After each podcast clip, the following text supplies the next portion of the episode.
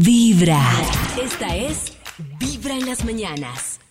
Y a esta hora vamos a recordarles a todos ustedes que mañana tenemos nuestra maratón para cuidar el corazón. Desde las 6 de la tarde, ininterrumpidamente, vamos toda el resto de tarde del viernes, toda la noche del viernes, toda la madrugada del sábado, toda la mañana del sábado, toda la tarde del sábado, para traerles invitaciones especiales para cuidar el corazón, invitados que nos van a hablar de cómo cuidar el corazón. Pero adicional, quiero contarles que también estamos revisando algunos de los contenidos que ha hecho Karencita en Revolución Mental para el cuidado del corazón.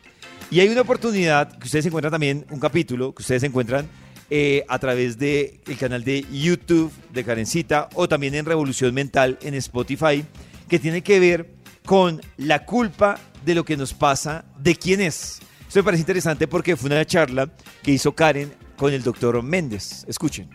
Y resulta que una de las cosas que pasa es que en un país tan violento como el nuestro, que tú ves que en una región eh, mataron al papá de alguien, tú dices, mi vida es, o sea, ¿yo de qué me quejo? Mi papá me pegaba con fuete o, o mi papá estaba muy ocupado o mi mamá le puso los cachos a mi mamá y mi papá. Y eso, ¿yo qué me voy a quejar si al lado tengo un señor que le llegó su cuerpo en una bolsa? ¿Sí me entiendes? Eso lo hablábamos ayer con una terapeuta y tiene toda la razón. Entonces tú dices, yo estoy perfecto. Si estuvieras en Suiza dirías yo estoy jodido, pero como estás en Colombia dices yo estoy perfecto.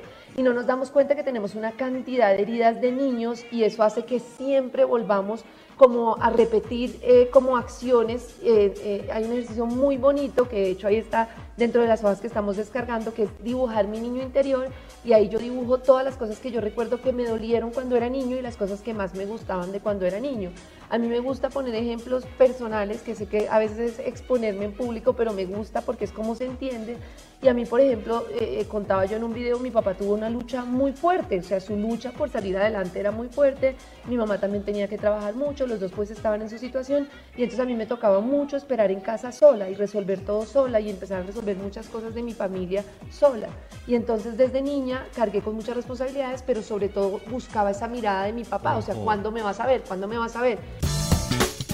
Sí, es que eso ya después uno se vuelve, o sea, lo que decía Karencita, cuando uno de niño vive situaciones así en las que los papás están todo el tiempo trabajando y demás, pues uno le toca como mirar a ver qué hace por sí mismo, estar solo y como tener responsabilidades desde muy temprana edad. Como papás ausentes hay un poquito, ¿no? Tal cual. A ver, ¿qué más dijo Karencita con el doctor Méndez en esta charla? Tenemos como tres tipos de personas, ¿no?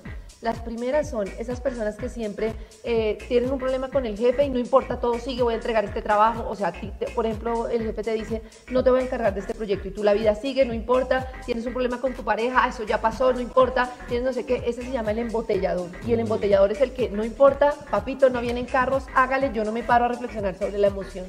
Y eso te permite seguir en el día a día, pero primero no te hace generar cambios. Por ejemplo, son personas que duran mucho en un trabajo en el que no están bien, en una relación en la que no están bien, eh, van embotellando y embotellando y entonces se adaptan a cosas malas en la vida o un día estallan. Ese es el típico que, por ejemplo, tú nunca eh, hablas mal de tu suegra, es una maravilla, no me importa, no sé qué, y en una cena de repente botas un comentario venenoso porque vienes tan cargado que utilizas la ironía porque no has confrontado tu emoción. Ah, Uy, uy, uy. Ahí está. Tipos Sí. como de personalidad. Pero entonces uno debe, uno debe, eh, así como hay microdosis de no, no soltarla toda con la suegra, sino diario echar una microdosis de indirecta. Eso es por estar reprimiendo tus sentimientos. Hacer Lo que pasa es que Dosis. yo, yo, yo no sé, yo soy partidario de algo, creo que es que donde se puede distorsionar un poco la cosa. El hecho de uno liberarse no quiere decir que la otra persona se deba enterar, porque eso lo va a meter a uno en otro tipo de problemas y de aprietos, que viene el arrepentimiento de lo que dije, cómo lo dije, no debía haberlo dicho, pero sí tampoco estoy de acuerdo con lo que dice, o estoy de acuerdo con lo que dice Ali, que uno no debe reprimir. Pero si uno está emberracado, pues uno tiene que desahogarse. Claro. La vaina es la forma en que realmente se, se desahoga. Pero sí, pues no. O sea, no, se lo digo de frente, sino que lo comento con otra persona. Es que Ali, Ah, mira es que, muchas veces. piedra, Mira, mira que hay un tema interesante y es, por ejemplo, que la gente piensa que perdonar es ir a decirle al otro, te perdono. Y ahí tú puedes tener muchos problemas porque la otra persona dice, ¿Y yo en qué momento le pedí perdón? ¿Sí, sí me entiendes? O sea, que no, Sí. el, el tema de perdonar no radica en el otro, porque si al otro lo afecta o no, pues, pues bien. Sí, o sea, El es el tema es rollo que- de uno mismo. Claro, el, el rollo es que uno quede tranquilo con uno mismo y uno diga, listo, ya, ya me zafé de esto y punto. Pero uno irá a decir, ay, voy a decirle que, que lo perdono por lo que me ha hecho. Y llega allá y el otro le dice, yo cuando le pedí perdón. Entonces Ay. queda uno más jodido, No, no, que uno no. como... Yo creo queda- que por lo eso es que me perdono. es tan difícil a mí perdonar. Pero es que para uno decirlo perdono, alguien tiene que pedir excusas. Ey, discúlpame. Pues, pero sin esa otra frase, uno cómo va a llegar a alguien a decirle, No, Maxito, "Ey, porque, tú, por ejemplo, si, si yo le hice una rabonada muy grande, una rabonada muy grande, y entonces usted empieza con un sentimiento, pues, o de venganza, o rabia, o de odio, pero yo no le he pedido a usted perdón por lo que le hice, usted va a seguir con ese sentimiento y se va a quedar esperando que yo le pida perdón.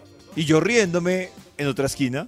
Tal cual, o sea, es como un trabajo de uno mismo de pedir, de, Claro. de pedir, no, de, de- de darle ese, Sí, o sea, esa- ese perdón a la otra Claro, persona. entonces Maxito dice, yo, ay, yo voy a perdonar y ya me zafo de este rollo y de este odio que tengo con David por lo que me hizo y sigo por la vida. Y ya, si yo le pedí ¡Eso! perdón o no, pues no es problema suyo. Claro, Pero sana, pues ya, sana desde, o sea, cura desde el interior primero tal, y ahí sí sigue para poder perdonar después, ¿no? claro, claro. Tipsitos para cuidar el corazón.